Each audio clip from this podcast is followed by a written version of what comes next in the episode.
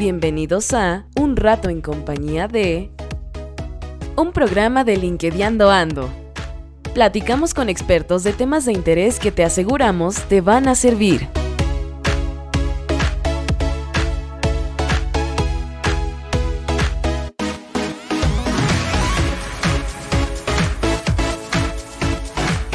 Hola LinkedIndos, bienvenidos otra vez al episodio parte 2 que les habíamos prometido sobre el tema de las eh, contrataciones para los de 50 años y para arriba. En esta ocasión traemos a alguien que ya es de la casa, prácticamente se ha aparecido unas cuantas veces aquí en el, en el podcast, así que eh, no, es, eh, es, no es una gran sorpresa nueva, pero es una gran persona que ya nos ha transmitido mucho conocimiento. Es Liz Armina, bienvenido. Muchísimas gracias, Gus. Es para mí un placer estar aquí acompañando en LinkedIn Ando. A mí me encanta el podcast, siempre los escucho y muchas gracias por invitarme de nuevo. Buenísimo, muchas gracias a ti por conectarte. Y bueno, le mandamos un saludo a Leo, esta vez no se pudo conectar, pero este sí lo vamos a tener en, el, en, la, en la tercera parte, perdón, para seguir hablando de este tema que cada vez vemos que como que cobra mucha energía, especialmente en, estas eh, fechas recientes de pues, eh, bajas contrataciones y gente que está buscando nuevas oportunidades.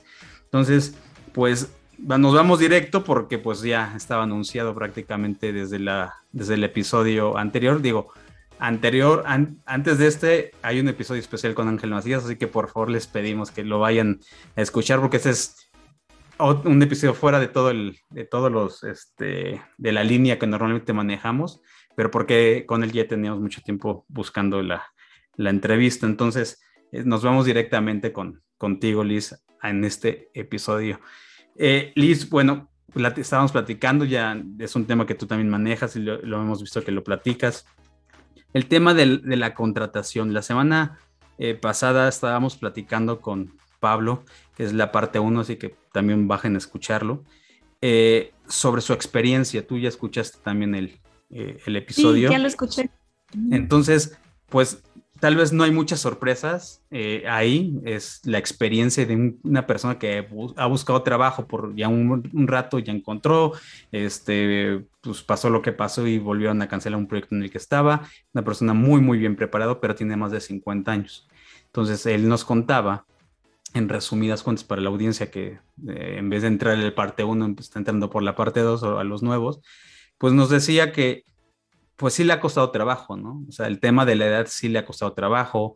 Eh, buscan personas con 20 mil certificaciones o con 20 mil títulos o papeles en vez de fijarse, eh, bueno, esa era una de sus, de, de, sus consternaciones, ¿no? El que buscan, y más allá de escuchar la, la propuesta o escuchar la experiencia ahora queremos escucharla, como te lo dije al principio, la voz de alguien que está, por decirlo de cierta forma, como en una cancha de tenis en medio viendo al reclutador y viendo del otro lado a los, eh, a los reclutadores, ¿no? Y hay reclutadores de muchos tipos y con muchas formas de pensar. Entonces, tú ves, tienes una visión un poquito, eh, pues, más amplia de, de, lo que está sucediendo. ¿Qué está pasando con esa gente de 50 años. Yo veo muchas publicaciones en LinkedIn que por de ahí viene todo esto, que se quejan, que no los aceptan, que les dan la entrevista, pero, lo, pero es más como protocolo y al final para decir, ah, sí somos inclusivos, pero él no encajaba y realmente se dan cuenta que es por la edad. Este, dire, a veces directamente les dicen, oye, no tienes más de 50 años, necesitamos un perfil más eh, con menor edad o, sabes que por tu edad vas a cobrar más y necesitamos un presupuesto más bajo. ¿Qué está pasando? Vemos también reclutadores que dicen, no, sí contratamos de 50, no, sí la inclusión, no, sí, pero hay un contraste tal vez muy generalizado de la situación. ¿Qué está pasando? ¿Qué estás viendo tú desde tu punto de vista ahí en medio, este, como, como es el referee de la cancha? Eh, pues fíjate, la realidad es que eh, existe esa situación, o sea, no hay que negarla, existe. Existen límites de edad en posiciones y existe esa discriminación, ahí está. Ahora, también es una realidad que existen puestos donde buscan personas senior, personas con gran experiencia, y existen empresas que valoran esa experiencia en, sus, eh, en sus trincheras. Entonces, eh, hay veces nos es muy fácil sesgarnos. Si yo soy una persona de 55 años, es fácil pensar que eh, en la entrevista y en las oportunidades laborales que veo, me están rechazando por ese factor. ¿Por qué? Porque ese es el factor que yo tengo en la mente. Y esa es la razón por la que yo creo que me están rechazando. Ahora, muchas veces les pregunto a las personas con las que yo les doy asesoría, ¿te dijeron literal fue por tu edad? Y entonces me dicen, no, pues es que yo creo que fue por eso. Entonces le digo, entonces no estás seguro.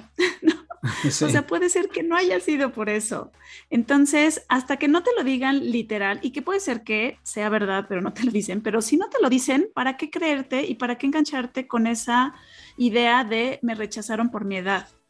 Además, si ya llegaste a la entrevista, es que ya pasaste un filtro. ¿Sí? Ya te dijeron, claro, vale tu información que veo en tu currículum, quiero entrevistarte, quiero saber más de ti. Si ya pasaste ese filtro, lo más probable es que la edad no sea la razón por la que te dijeron que no, puede ser otros factores. Entonces, uno de los puntos más importantes es no engancharnos con esa idea que no nos trae ningún beneficio. Así como un recién egresado puede estar pensando, es que no me contratan porque yo no tengo experiencia. O una mujer puede estar pensando, es que a mí no me contratan por ser mujer y por tener hijos. O eh, a un soltero porque es soltero y no tiene familia y no tiene estabilidad. Si nos compramos esas ideas, entonces se nos van a quedar en la mente y lo más probable es que no sean reales. ¿sí? Claro. Entonces, eh, enfoquémonos primero, el primer punto que, que, yo sugiero trabajar es en la mentalidad, ¿sí? En no comprarme ideas que no son y enfocarme en lo que sí aporto, en mi enfoque de qué valor agrego yo a una empresa. Ahora, en lo, volviendo un poquito a lo que me decías de cómo veo el mercado, por supuesto que hay muchísimas empresas que están valorando a personas seniors. Si nos ponemos a ver en empresas importantes, las 100 empresas más importantes en México, y vemos los perfiles de las personas que están ahí, Muchos de ellos tienen más de 45 años y bastantes más de 55 años. Entonces, ahí se ve, ¿no? O sea, ahí se ve reflejado ese valor que le dan las empresas a las personas senior para trabajar en su organización. Entonces, eh, hay que entender qué tipo de organizaciones son las que están buscando a estas personas, qué tipo de organizaciones incluso públicamente dicen, sí, nosotros no tenemos límites de edad y dirigirnos hacia esas empresas porque son las que mínimo a voz abierta están diciendo que sí buscan personas con esas capacidades, experiencia para trabajar en sus en su empresa. Su empresa, claro. Entonces, podríamos creer o más bien entender que eh, habría que mejorar el proceso de búsqueda. Y dividimos esta parte en, dos, el candidato y luego hablamos de los reclutadores habría que mejorar la forma, la estrategia de la búsqueda de, trabajo, es decir, uno, tal vez no aplicar a todas las vacantes, o sea, ves una y aplicar.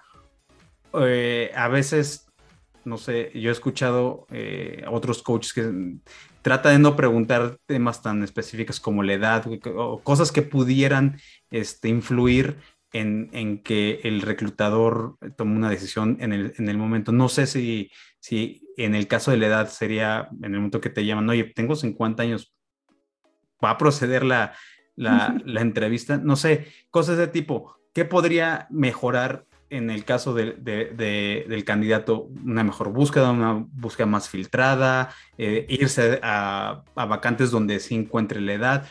Tú que tú como asesora, ¿qué les asesora, más bien, qué les aconsejas a, a, a la gente, no? Sí, definitivamente el cambiar mi manera de buscar empleo y hacia dónde me dirijo es un punto súper importante. Pero yo me iría primero un punto antes, eh, el autoconocimiento. ¿Cuál es mi valor que yo puedo dar a las empresas? ¿Cuáles son mis grandes fortalezas? Y por supuesto también entender mis debilidades y saber cómo estoy trabajando en ellas. Pero enfocarnos en esas fortalezas. ¿Qué valor yo le puedo dar a una empresa? ¿Sí? Y todo el mundo pensará, bueno, pues es que soy organizado, tengo visión estratégica, eh, soy bueno comunicándome, sí. Pero, catálogo. Ah, claro, y eso no quiere decir que esté mal, es parte de uno. Pero ¿cuál es ese plus? ¿Cuál es ese extra que tú como persona que tiene más de 20 años eh, de trabajo laboral en una empresa tienes? ¿Qué vivencias has tenido, qué crisis. Por supuesto que los seniors han tenido, hay pasado por muchas crisis, tanto económicas como de gente, como de cambio de estrategia, como de que cierra la empresa. ¿Qué crisis has vivido y qué aprendizajes has tenido que pueden aportar a la siguiente empresa en donde vas a trabajar? Entonces, si yo tengo muy claro cuál es ese diferencial, ese plus y ese extra que me ha dado mis más de 25 años de experiencia en la industria y lo tengo muy claro y entonces ya puedo empezar a comunicarlo de manera más asertiva y enfocada. Entonces ese sería como un paso uno previo. Y dos, el que bien mencionas, cómo dirijo mi búsqueda el postularte a cualquier trabajo. Hay personas que me dicen, es que yo quiero ya que me contraten para cualquier trabajo. Y si tú buscas cualquier trabajo, vas a encontrar cualquier trabajo. Literal, sí. Y entonces yo a veces les digo, ay, claro, yo necesito un jardinero que venga a cortarme aquí mis plantitas y el árbol que tengo aquí. ¿Quieres? Ahí ya tengo trabajo. Sí, claro. Entonces me dice, ah, no, no, no, pero de eso no. Ah, bueno, entonces no es cualquiera. Entonces, tener muy claro hacia qué tipo de puestos voy. Y lo que he visto que en algunas personas senior sucede es que dicen, bueno, pues es que me voy a bajar más para acceder a otras vacantes y que no me rechacen. El sueldo. El, por sueldo o por incluso por responsabilidades. Y entonces, ¿qué es lo que sucede? Si yo como reclutador recibo una persona que tiene un perfil muy, de un expertise muy amplio, y lo busco para un puesto menor, voy a decir, se va a aburrir en primera, no va a estar a gusto con el sueldo que yo le voy a ofrecer porque va a ser menor a lo que él o ella está acostumbrado y eh, en el momento en que encuentre otra oportunidad se va a ir. Entonces, ¿para qué bajarte? O sea, ¿por qué buscar menos de lo que mereces? Y entonces no, o sea, no es justo ni para uno mismo buscar algo menos, ni para las empresas tener a alguien que, eh, que, puede dar más en otro puesto. Entonces, entender muy bien hacia dónde voy, qué tipo de puestos son los que en verdad quiero, en verdad me retan y que a esos quiero dirigirme y también a las empresas hacer esa investigación de ver qué empresas son las que están valorando personas senior y qué empresas tienen estas filosofías incluso de inclusión, aunque la inclusión muchas veces es pensada en los temas de LGBT, pues también es inclusión en cuanto a la edad. Claro. ¿no? Entonces, si yo encuentro esas empresas, puedo ir dirigiendo mi camino hacia allá. Claro. Por ejemplo, no sé, se me ocurre eh, que es algo que aquí cuando se, les sugerimos hacer el networking es haz una lista de empresas, ¿no? Y tal vez en este caso haz una lista de empresas, eh, pero además ve qué empresas tienen esa categoría en su reclutamiento, por decirlo de cierta forma, categoría de, eh, o ideología de, bueno, nosotros sí tenemos eh, acceso a contratar sin problema gente arriba de los 50 años, ¿no? Ahora, ahorita que me estabas diciendo, lo, una de las cosas que me pasó es, igual alguien que estaba ahorita escuchando, dice, bueno, pues es que también busco algo porque, este, pues tengo el mal hábito de tener hambre, ¿no? O sea, me da hambre y, y las deudas también, sí, es un mal hábito que, que, nos dieron y este, pero también por otro lado, pues están las deudas y tal vez el gasto no, no deja de, de, pues de, suceder, eso sigue, se sigue acumulando. ¿Qué, qué, qué le dirías a alguien que contesta eso? Porque creo que es una, una respuesta muy común, ¿no? Sí, Sí, por supuesto, es una respuesta muy común y es el tipo de perfiles que dicen, pues quiero encontrar cualquier trabajo. Y mm, hace, hace unas, unas semanas, creo que más, un poquito más de un mes, tuve un live yo en donde entrevisté a un directivo de recursos humanos y hablamos de entrevista. Y decía, eh, cuesta el mismo trabajo entrar a cualquier empresa y entonces, ¿por qué no dirigir tu esfuerzo a las empresas top en donde a ti te gustaría trabajar? Si llevas a invertir ese esfuerzo y energía en esa búsqueda de trabajo, hazlo de manera dirigida y enfocada a las empresas que te gustaría. Ahora, por empresas top, no me refiero a voy a buscar el ranking de las 100 empresas top en México. Eso puede ser una lista, por supuesto, pero si tú quieres entrar a trabajar, por ejemplo, a startups o a mm, eh, pymes, no van a estar en el ranking de las 100 más influyentes de México, pero sí van a ser las eh, empresas top para ti, porque tú quieres eh, entrar a cierto tipo de empresas. Entonces, entender muy bien hacia dónde voy y buscar a esas empresas. Entonces, hay ranking de las pymes hay ranking de las startups. Eh, entonces, hacia allá puedo irme a buscar a mis empresas top en donde quisiera trabajar. Y entonces puedo empezar, híjole, es que no tengo idea, pues mira, me salieron tres, bueno, mañana buscas otras tres y ya tienes seis. Y hasta que juntes mínimo, mínimo unas 20, si no es que más empresas. Entonces, si vas dirigiendo tu investigación, porque hay que investigarle, no nomás desde que te caiga del cielo, ay, vas a trabajar en patito. ¿Cuál será que, que me ilumine este, hoy en la mañana? No, eh, buscar, investigar, meterte a LinkedIn y ver qué personas trabajan. Por ejemplo, hay un, a mí 3M es una empresa que se me hace fabulosa y seguido publica cosas. Eh, la directora que está ahí en, en, LinkedIn es muy activa y entonces así puedo encontrar muchas empresas donde sus directivos hacen presencia en esta red y puedo entender cómo es la cultura, si son abiertos, qué es lo que han dicho el mes de junio sobre LGBT. Y entonces yo sé que si son inclusivas en esos temas, también probablemente serán inclusivas en temas de edad. entonces me puedo guiar por esas empresas, encontrar a los directivos, si es una pyme, si es una startup, una empresa no tan conocida, encontrar a los directivos en LinkedIn y ver qué publicaciones hacen, ver cuál es su punto de vista e incluso poderles hacer una pregunta directamente. Oye, qué interesante eh, tu perfil. Me gustaría saber qué opinas sobre las personas senior para trabajar en tu empresa. Preguntarles directamente o de la manera que a ustedes les guste, preguntarles a esos directivos qué es lo que piensan, cuál es su opinión hacer un post incluso etiquetando a 10 directivos para preguntarles qué es lo que opinan sobre estos temas. Y entonces aquí puedes darte una idea de quién sí contestó, quién no, qué te dijeron. quién le importó, ¿no? claro. Ahora, y, acabas de traer a la mesa algo bien importante, el tema de usar LinkedIn en, en, este caso, porque pues para eso existimos también eh, nosotros, ¿no? Digo, por eso existe este podcast y por eso existe la iniciativa. Así se llama. Así se llama.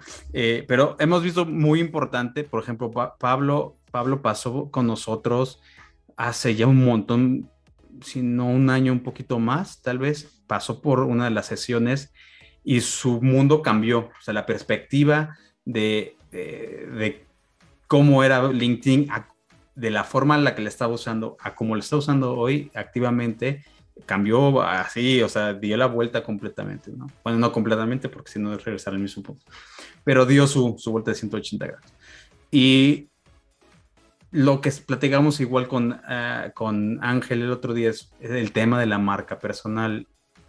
A veces los seniors desaprovechan el tema de la marca personal porque pues es que me tengo que conectar, me tengo que poner a publicar. Y Ángel la semana pasada nos decía, pues es que tienes que publicar sí o sí, o sea, si te quieres hacer visible, pues tienes que hacerte. tú con la gente que, que coacheas, este tema de, especialmente enfocado en, la gente senior, ¿cómo estás manejando el tema de las publicaciones? Porque a nosotros, digo, él fue, tal vez es la única persona de, senior que, con la que hemos platicado, honestamente, de ahí todos han sido abajo de tal vez 40 años. Eh, pero, ¿cómo lo manejas tú? O sea, ¿qué, qué, deben de entender ellos? ¿Cómo los tienes que convencer? Eh, o más bien en, la forma en la que tú este, coacheas este tema, para que creen su marca, su marca personal y, no tengan miedo de estar este, pues, expresando sus, comentarios en, la, en, la, plataforma. Claro. Eh, hay una frase que yo dije eh, hace tiempo y que la repetí hace poquito en un post, es que LinkedIn no es para flojos. Entonces, si vamos a estar en, esta red, definitivamente hay que estar. Y eh, una de las cosas que, yo les digo sobre marca personal es que a veces no entendemos claramente qué es marca personal y hay personas que dicen, ay, no, yo eso de marca personal no es para mí, yo mi trabajo habla por mí, ¿no? Yo me enfoco en dar resultados y no esas cosas de marca personal. Y yo le digo, eso de tu trabajo que da resultados es marca personal. Y hay una palabra que me gusta mucho que puede ayudarnos a entender qué es marca personal y es tu reputación. Entonces, tu reputación en tu trabajo, tu reputación con tus amigos, tu reputación con las personas que apenas estás conociendo, cómo la vas formando, esa idea que tienen de ti y que se forman de ti gracias a lo que conocen. Y entonces, no nos queda de otra de más que estar en la red. O sea, ya vivimos en un mundo en donde puede ser que tú y yo y los de 55 años nacimos sin internet y vivimos muchos años sin Internet, por supuesto, pero el día de hoy está y no hay de otra, ¿no? O sea, eh, hay que aceptar eh, que está la red y que podemos sacarle ventaja, podemos sacarle provecho. Y LinkedIn no es eh, un em, un punto donde vas a mostrar tu currículum, porque muchos me dicen, ay, ya tengo mi currículum, ¿dónde lo subo en LinkedIn? Y yo no, no es que lo tengas que subir. Entonces, yo lo veo como si fuera un cuaderno engargolado y todo ese, eh, todas, cada una de las hojas es tu experiencia. Y la portada es lo que vas a poner en LinkedIn en tu perfil. Entonces, ¿qué portada tienes? una portada con una hoja arrugada toda fea, la foto de la, este, los 15 años de tu sobrina, eh, la foto donde te sacaste con el tapabocas o con tu perro, eh, y tu titular que nada más dice en búsqueda de empleo. Esa es tu portada. ¿Qué portada tienes? Entonces, cuidar muy bien la portada. Ese es tu perfil de LinkedIn, de arriba abajo, desde tu foto, tu titular, tu sección de acerca de, tu experiencia, habilidades, recomendaciones, etcétera, todo. Y las demás hojas, ¿qué son? Las demás hojas es tu interacción con las personas, las publicaciones que haces, los comentarios, las personas con las que conectas, a quién saludas, cómo lo haces, te estás quejando. Encuentro muchas personas que, que en esta red se quejan muchísimo ¿Sabían que los reclutadores si se meten a tu perfil y van a ver los comentarios que hacen, puedes, pueden ver ellos todas las quejas que, que tú has hecho, en donde dices, ay, no, es que todas las empresas son discriminatorias y no quieren a personas de más de 50, todas. Nadie quiere a personas sino yo por eso odio trabajar. Y entonces, ¿quién va a querer contratar a alguien que tiene esa es, esa mentalidad o esa, esas quejas todo el tiempo. Entonces, eh, la marca personal es nuestra reputación y hay que trabajar nuestra reputación en línea. ¿Cómo quiero que los reclutadores me vean? ¿Qué es lo que quiero que encuentren ese, ese directivo que me va a contratar o ese headhunter o esa persona de reclutamiento? ¿Qué quiero que encuentren en mi perfil cuando entren? aparte de una portada bonita, porque hay personas que tienen portada bonita, pero atrás está vacío, o una portada que dices, híjole, esta persona no tiene nada, ni foto tiene y no dice nada, bye, siguiente. Y la plana gris típica de, de Sí. Exacto. Entonces, eh, ¿qué es lo que quiero mostrar de mí? Ahí es un punto muy importante porque cuando las personas nos dicen, es que como las empresas no se dan la oportunidad de conocer lo que yo puedo lograr por ellos, no me dan la oportunidad ni siquiera de una entrevista. En LinkedIn es la oportunidad de decir todo lo que no pudiste decir en la entrevista. y ahí e incluso puedes etiquetar a la persona que quieres que lo lea, ¿no? Entonces, ese es un foro en donde puedes hablar de ti, comunicar tus logros, las crisis que has vivido, cómo eh, orientas a tu equipo, eh, cómo solucionas problemas eh, y solucionar diferentes, o más bien enfocar tus soluciones hacia mostrar ese aporte de valor que tienes hacia las empresas y dar ese plus en, en LinkedIn. Sí, nosotros les decimos atrévanse. O sea, lo primero, y creo que lo más difícil a veces es teclear la primera letra y, de ahí para el real, como se dice en, en, este, en, el lenguaje coloquial de nuestro país.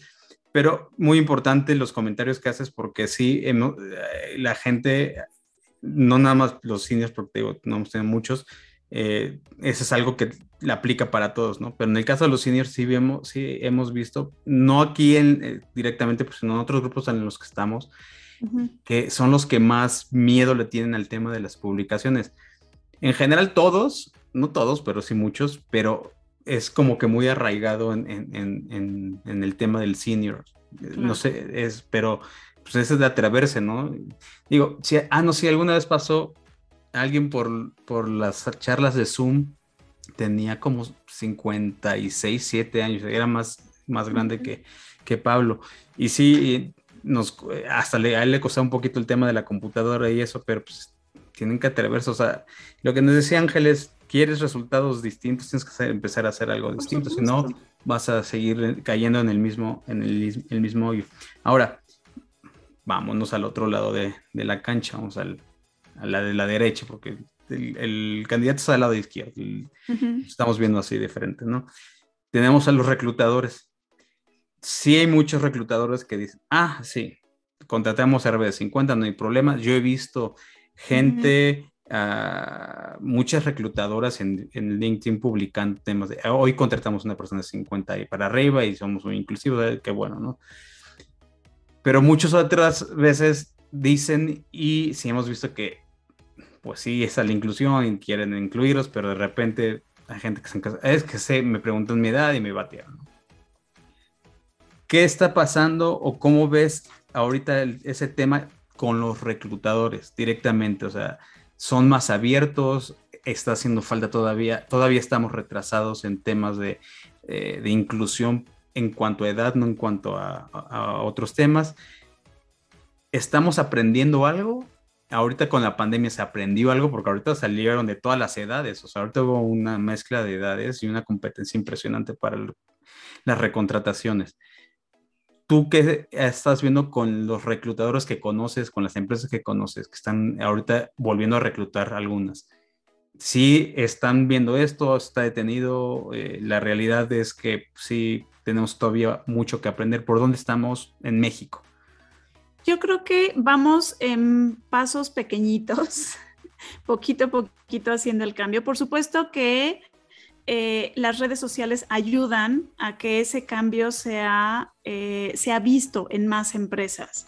Sin embargo, hay veces que los reclutadores son víctimas, vamos a decirle de este sentido, entre comillas, víctimas, de lo que les piden los directivos. Sí, porque eh, aunque el reclutador diga, oye, es que a mí me interesa que no pongamos edad en esta vacante porque hay que eh, estar abiertos a diferentes opciones, etcétera, puede ser que el director sea el que rechace esa opción y diga, no, no, no, no, yo quiero personas menos de 50 años o menos de tal edad.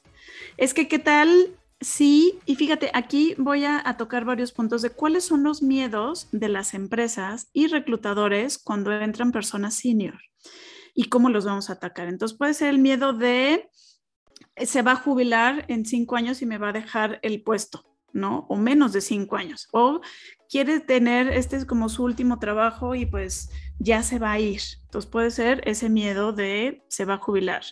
Miedo de no sabe de tecnología, no se puede adaptar. Aquí tenemos un software nuevo y le va a costar mucho trabajo aprenderlo, utilizarlo. O si es una vacante que tiene que ver con redes, ah, seguro no sabe de redes sociales, no sabe cómo manejar esto y esto. Eh, o no se va a adaptar fácilmente, ya tiene su manera de hacer las cosas y le va a costar adaptarse. O también puede ser, no, no va a hacer las cosas rápido, va a hacerlo muy a su manera y no va a reaccionar con la rapidez que queremos en esta empresa. O no va a poder aprender cosas nuevas. Aquí en esta empresa queremos siempre innovar y, cosas diferentes y esta persona como nació en el siglo pasado, seguramente no tiene cosas nuevas que aprender o le va a costar trabajo aprender o va a costar muchísimo pagarle su sueldo. Entonces, estos son los miedos, temores o prejuicios que pueden tener las empresas o los reclutadores cuando van a contratar personal senior.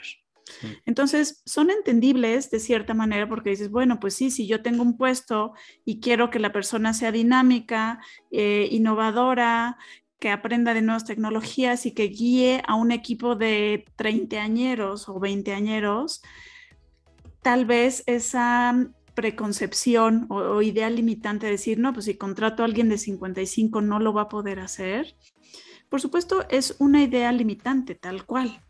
Entonces, lo que hay que hacer del otro lado es romper esas barreras y decirlo, decir, si yo soy una persona de más de 55, decir cómo si innovo, cómo si me adapto, cómo si puedo tener un jefe menor de edad que la que yo tengo, ¿no? Es decir, puedo trabajar reportándole a alguien que tiene 35 años, ¿no? Claro, claro, claro o eh, cómo he aprendido esta nueva tecnología, cómo he hecho esto. Entonces, eh, los reclutadores tienen, por eso tienen esos, esos límites y esos sesgos, porque piensan que no van a poder cumplir esas características.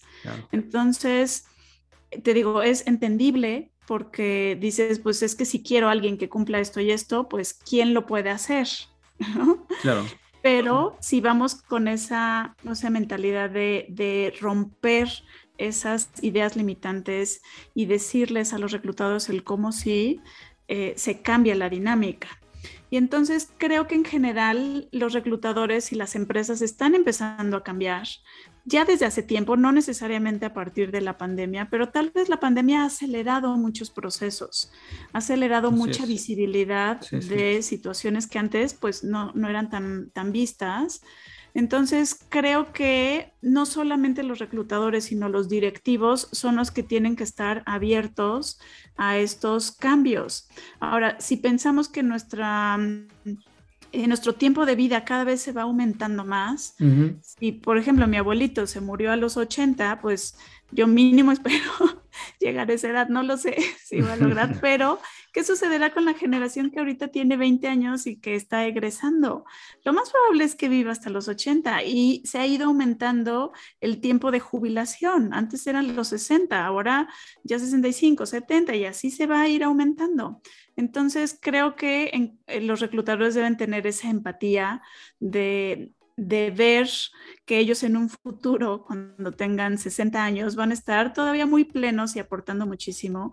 Y creo que empezar eh, con pequeños pasitos, eh, haciendo conciencia en las empresas y en los reclutadores de que el personal senior tiene muchísimo que aportar, es eh, es agregarle esa, ese plus a, esta, estas acciones de inclusión también. Claro.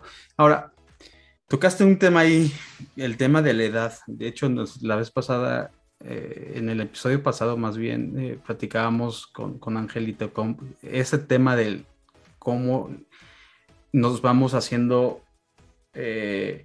activamente productivos con mayor edad también, o sea, no nada más a los 40, también a los 50 todavía estás en muy buena edad, 60 ni se diga. Yo ponía ejemplo, mi papá tiene 80 y... Bueno, a matar si escucha esto, creo que cumplió 84.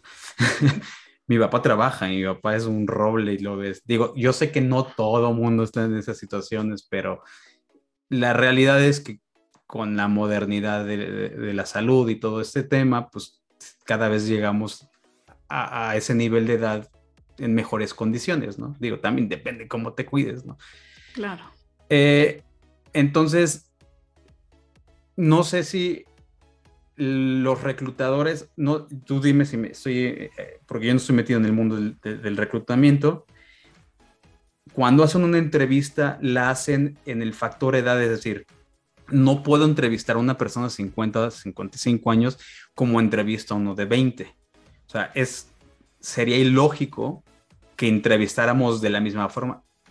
Desafortunadamente muchas veces seguimos el librito y hacemos las mismas preguntas a uno y el otro y vas a encontrar pues, tal vez las mismas respuestas o respuestas que tal vez no van con la persona que, que te está, este, que estás entrevistando. Porque lo acabas de decir perfectamente temas de tecnología, temas de cómo te desempeñas con gente de 20 años, temas este, de qué tan activo eres, qué tan proactivo, qué tan dinámico, etcétera, etcétera. Más bien, en, no sé si esto está pasando. El reclutador tendría que hacer una entrevista más bien enfocada a ese tipo de cosas. Sí, la experiencia, la parte técnica es importante, obviamente, pero tendría que empezar a sacar esa información.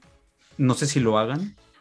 Sí, definitivamente. O sea, las dudas que ellos tienen de si la persona puede ejercer el puesto o cumplir los objetivos, también va en cuanto a esas competencias, a ese dinamismo, innovación, este, estrategia, adaptación que estoy buscando en el puesto. Entonces, definitivamente tendría que adaptarse para entender de qué manera esta persona lo hace y cómo puede aportar valor.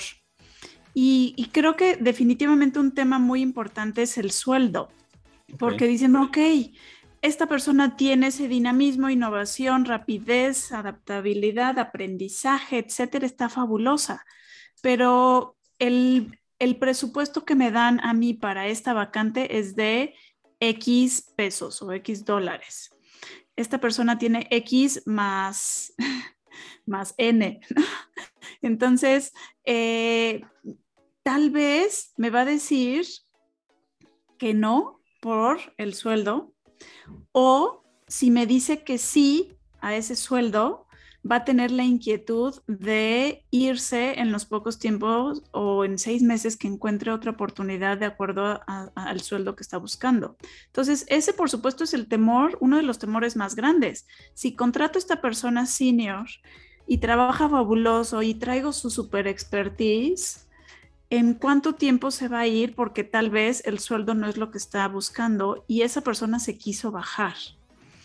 Entonces, ese es un punto súper importante que hay que saber cómo manejar. Si yo como persona senior estoy eh, dispuesto a bajarme cierto porcentaje, tengo que saber justificarlo y decirlo, bueno, primero, saber en, mi yo interior que ese es el monto con el que puedo estar bien y que no, me, que no voy a estar eh, sufriendo por la colegiatura del, que ya está en la universidad, porque no están en la primaria, van a estar ya en la universidad. o que si le quiero pagar el, intercambio en Londres o en Canadá o que se vaya no sé dónde. Entonces, eh, ¿cuál es ese mínimo que yo podría estar ganando y que voy a estar perfectamente bien y cuál es ese ideal. Y entonces también entender en cómo están los rangos. Y, volvemos a lo que platicamos al principio, hacia qué tipo de vacantes me estoy postulando, hacia qué tipo de empresas estoy yendo. ¿Por qué bajarme? Porque no encuentro, bueno, ¿será que no estoy buscando bien? ¿No? pasó por Liz, entonces no, tiene la información completa. No, de hecho es algo que Pablo nos comentaba la semana este, pasada, este tema, precisamente el tema de, oh, es que yo ya tengo esta edad y mis hijos no están en kinder, o sea, yo ya tengo hijos universitarios. La responsabilidad, por lo menos la parte económica, es muchísimo mayor y no puedo yo enfocarme y decir, ah, bueno, pues voy a agarrar, porque ahora se estila mucho gerente de no sé qué, y resulta que es una gerencia que tal vez una empresa paga, por decir un número, 40 mil pesos y esa empresa lo tiene en 20 mil, que también tiene mucho que ver con el tipo de, empresas, ¿no? Con el tamaño de la empresa, ¿no? Entonces, pues sí, eso así es, es, una, es una realidad. Ahora, eh, con el tema, regresando un poquito al tema del, reclutador, eh, yo, te repito, yo sí creo que tienen que enfocarse un poquito más en, lo que están buscando eh, en cuanto a que el perfil de esta persona si cumple ciertos detallitos que tal vez no sean necesariamente las técnicas, porque probablemente las técnicas las cumplen sin ningún problema, digo, después de 30 o 40 años en el mercado, pues seguramente las, las, cumplen, ¿no? Eh, ahora, esta es la parte moderna del reclutamiento, o sea, eso es lo que él, de, él debería de ya ir enfocándose hacia dónde va, porque, lo repito, todos estamos haciéndonos más viejos, eso sin lugar a duda, pero tal vez llegamos, tú lo dijiste, tal vez llegamos, o sea, mínimo a la edad de nuestros abuelos, o pasa, no mínimo, sino eso es como que tenemos que rebasar eso y hacia adelante, ¿no? Nuestros papás, pues si mi papá tiene 80 años, yo quisiera creer también que por lo menos voy a llegar a los 80 años. Y trabajando. y trabajando, ¿no? Y ese es el futuro del mundo. Y lo dije, los niños de 20 van a vernos a nosotros, bueno, yo no tengo hijos de 20, pero si tuviera, pues también van a ver que voy a tal vez llegar activa eh, productivamente arriba de los 70 años, ¿no?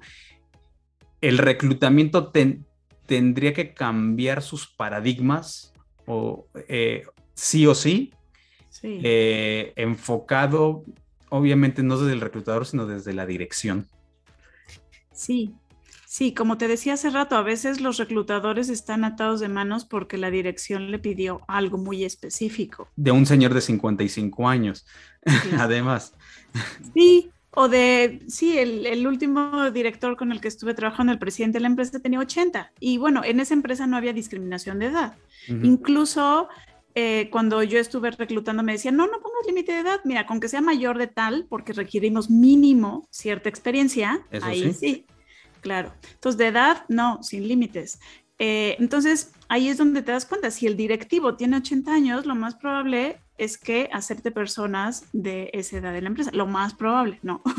Capaz de que eh, él mismo este, discrimina, ¿no? Pero eh, definitivamente tiene que cambiar ese paradigma y, va a cambiar porque el los estándares para jubilarte van a estar cambiando continuamente, se van a ir aumentando, las personas van a tener más tiempo de vida, entonces sí o sí va a cambiar. Lo que hay que hacer es promover esos cambios más eh, más rápido o en empresas en donde no los están haciendo.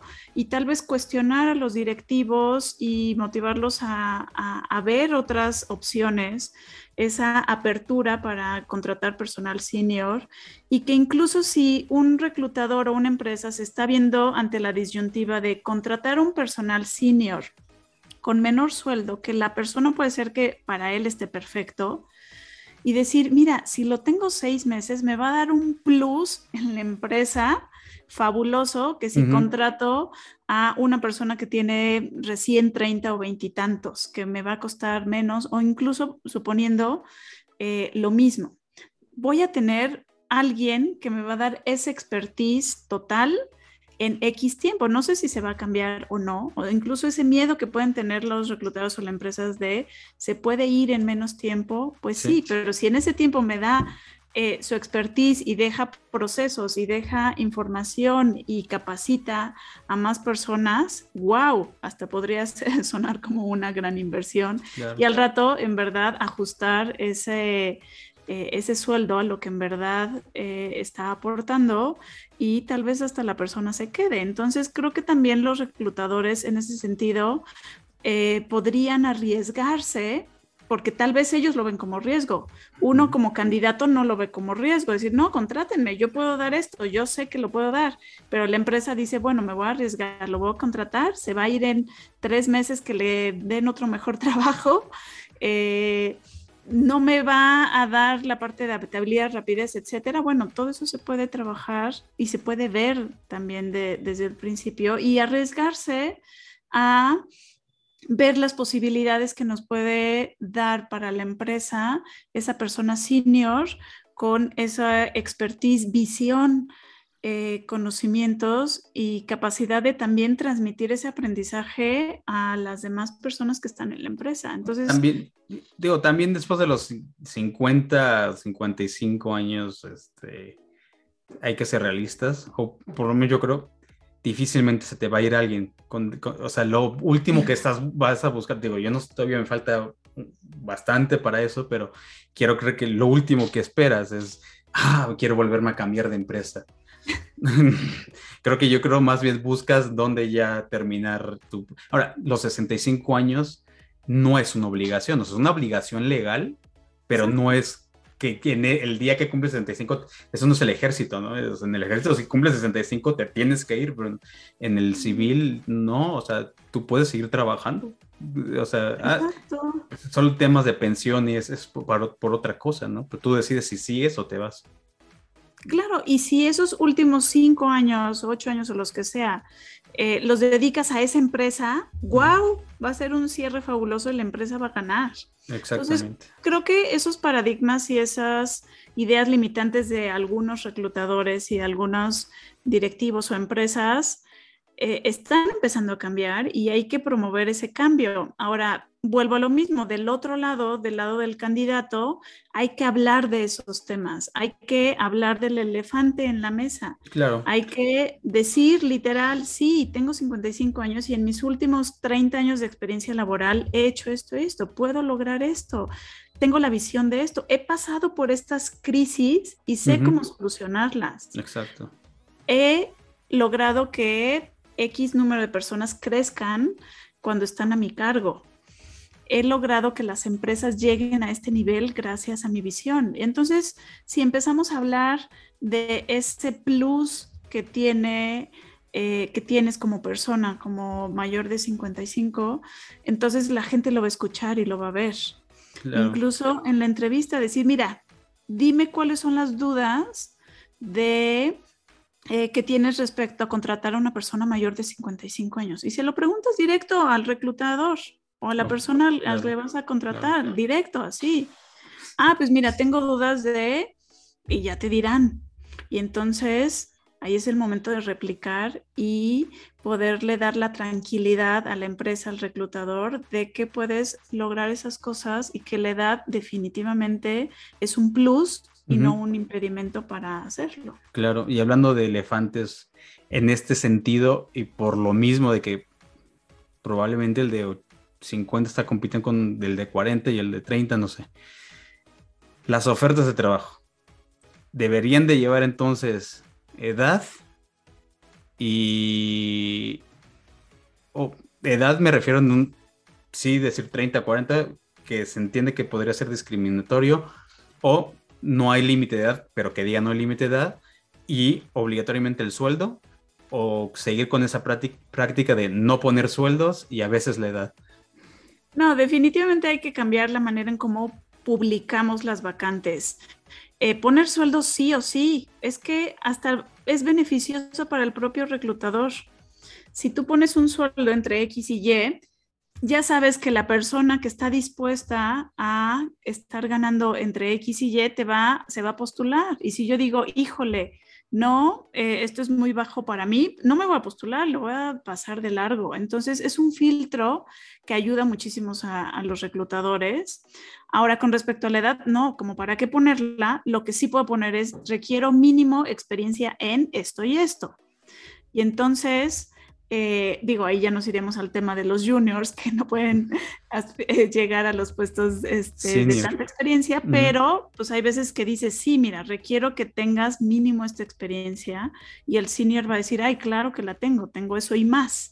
Claro, sí, claro. Sí, digo, te pregunto eso porque es algo que muy recurrente la pregunta de, ah, es que el sueldo, bueno, porque muchas empresas se, se dice, ahora se dice que les da miedo ponerlo, no les da miedo, pero no lo ponen por el tema de competencia de que pues el de enfrente puede querer el mismo puesto y va a estar pues como que benchmarking ahí es tu, los pues sueldos, ¿no? Pero es normal. La verdad es que eh, eso es normal y, sucede y, puede ser que sí sea un tema confidencial. Ahora, si sí, si no planean ponerlo de manera pública, en la primer llamada decirlo. O sea, en la primera llamada donde estoy viendo estos candidatos, decirlo. Ahora, e, eso es algo que yo le digo a todos mis clientes. Siempre pregunta el sueldo y las prestaciones desde la llamada. No vale la pena estar invirtiendo tu tiempo y esfuerzo en tres, cinco entrevistas para que al final te digan, ah, pues el sueldo es de 10, híjole, no, pues yo quería 18, o sea, ni siquiera está cerca, como para qué me estoy postulando. Hubo un cliente que me dijo, es que yo fui a entrevistas a Toluca y yo vivo en la Ciudad de México, es una hora y media de distancia en carretera para ir a una entrevista y que al rato me digan, no, te vamos a ofrecer X y tú ni siquiera estás en ese rango, o sea, ni siquiera es como para poder negociar. Entonces, eh, definitivamente hablar del sueldo y no, no parecer como ambicioso, decir, ah, ya dime cuánto me vas a pagar. No, pero saber parte de las prestaciones, parte de, dime las responsabilidades, prestaciones y remuneración económica para saber si yo puedo eh, o estoy interesado en esa vacante. A veces se nos olvida que nosotros como candidatos somos los que debemos elegir en dónde eh, postularnos, en dónde ir, a qué empresa trabajar. Y no es la que me acepte, la que me diga que sí, el que me dé el trabajo. No, yo soy la persona que va a elegir. Y entonces se nos olvida esa parte. Sí, yo alguna vez vi una publicación en, en Facebook, en LinkedIn, tétrica en ese sentido, porque y era de un reclutador que se quejaba reclutadora, de que le había preguntado el candidato el tema del sueldo, ¿no? Y aquí yo sí diría dos, una cosa muy particular. A ver, no necesariamente porque preguntas el sueldo es porque, ah, quiero saber si voy a ganar mucho o poco. Lo acabamos de decir. Es porque yo tengo mis gastos y tengo mis deudas y tengo tal vez gastos que tú no conoces y necesito saber si pierdo o no pierdo mi tiempo. Ahora sí, si tú quieres perder tu tiempo, pues es tu problema, ¿no? Pero yo necesito saber si voy a perder mi tiempo en una, en, en, un, en una entrevista. probablemente me digas en cuatro semanas, un mes, que me vas a pagar, no sé, 20 mil, 30 mil pesos menos de lo que yo tengo de mis expectativas, que más allá a veces, en el caso de la gente, lo repito, 50 años no son expectativas. En el caso de una persona de 50 años ya son necesidades, ¿no? Porque tienes gastos ya bien fijos y si tienes hijos en la universidad o, o, de 50 con hijos todavía en la prepa, pues ese, este, ese gasto existe, es una realidad, ¿no? Claro y no se va a, borrar simplemente porque, ah, es que me dijeron que voy a pagar, me van a pagar menos, ¿no? Entonces no va a suceder. Eh, buenísimo, Liz, ya estamos sobre tiempo, entonces, ¿alguna recomendación que tú creas que se nos haya escapado para el reclutador y para los candidatos que deberían de considerar en la contratación de gente de 50 años o mientras están contratando, ¿tú qué les dirías a cada uno? Pues eh, yo les diría a, las personas senior que están buscando empleo que, que tengan una estrategia, que empiecen eh, fortaleciendo muy bien ese, ese aporte de valor y ese diferencial que los va a distinguir de cualquier otra persona, porque eso es lo que van a terminar mostrando en la entrevista, en su LinkedIn, en el currículum, en el trabajo. ¿Qué es ese plus que tienen? Y a veces dirá, ay, bueno, claro, mi experiencia, sí, pero ¿cuál? Aterriza muy bien cuál es ese plus y ese valor. Y sobre todo, eh, ten una estrategia de búsqueda de empleo. No vayas a cualquier trabajo porque vas a encontrar cualquier trabajo. Eh, ten un enfoque, claridad de qué quieres, cómo quieres y cómo lo estás comunicando, porque de esa manera te vas a acercar y vas a dirigir tu energía hacia donde quieres y hacia donde eventualmente va a dar resultados. Y no, ah, eh, yo les decía en un live, ustedes no repartan su currículum como si fuera pizza gratis. Eh, porque no son pizza gratis, son mucho más que eso. Claro. Entonces, eh, hay, un meme que dice, tú no eres cualquier salsa gratis que regalan en la taquería, tú eres guacamole, baby. Buenísimo. son guacamole, véanse, siéntanse, véndanse y comuniquen el valor que tienen y enfóquense a quien lo valora. Claro, buenísimo. No, muchas gracias por esa, ese aporte porque estoy seguro que, que a la gente que nos escuche les va a hacer, tal vez para salir de, ese, de esa idea que, que todos tienen, porque es una general, eh, hablando de, manera general, ¿no? Que es que de los 50 para arriba no me va a contratar nadie, porque así empiezo, o sea, yo lo escucho, no me va a contratar nadie, no, pues tú lo acabas de decir, hay que cambiar el chip, el mindset, muy, muy importante, y eso es algo que nos gusta mucho de Tilis en este tema de las asesorías, tú te enfocas también en el tema de primero hay que ah, conocerse, ¿no? Hay que empezar de abajo hacia arriba y después ya empiezas a seleccionar. Eh, buenísimo, Liz. Liz, muchas gracias.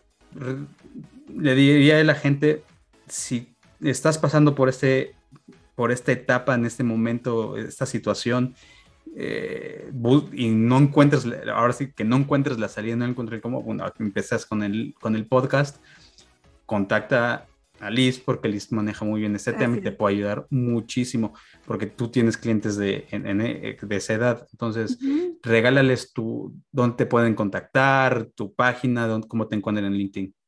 Claro, me pueden encontrar en mi página web Liz Sarmina, Liz con Z y Sarmina con S. También en LinkedIn como Liz Sarmina y ahí me pueden mandar mensaje directo. En mi página web también está el enlace para que puedan contactar conmigo y platíquenme de su caso, platíquenme de en qué situación están para que podamos agendar esa llamada y que yo con muchísimo gusto los pueda ayudar.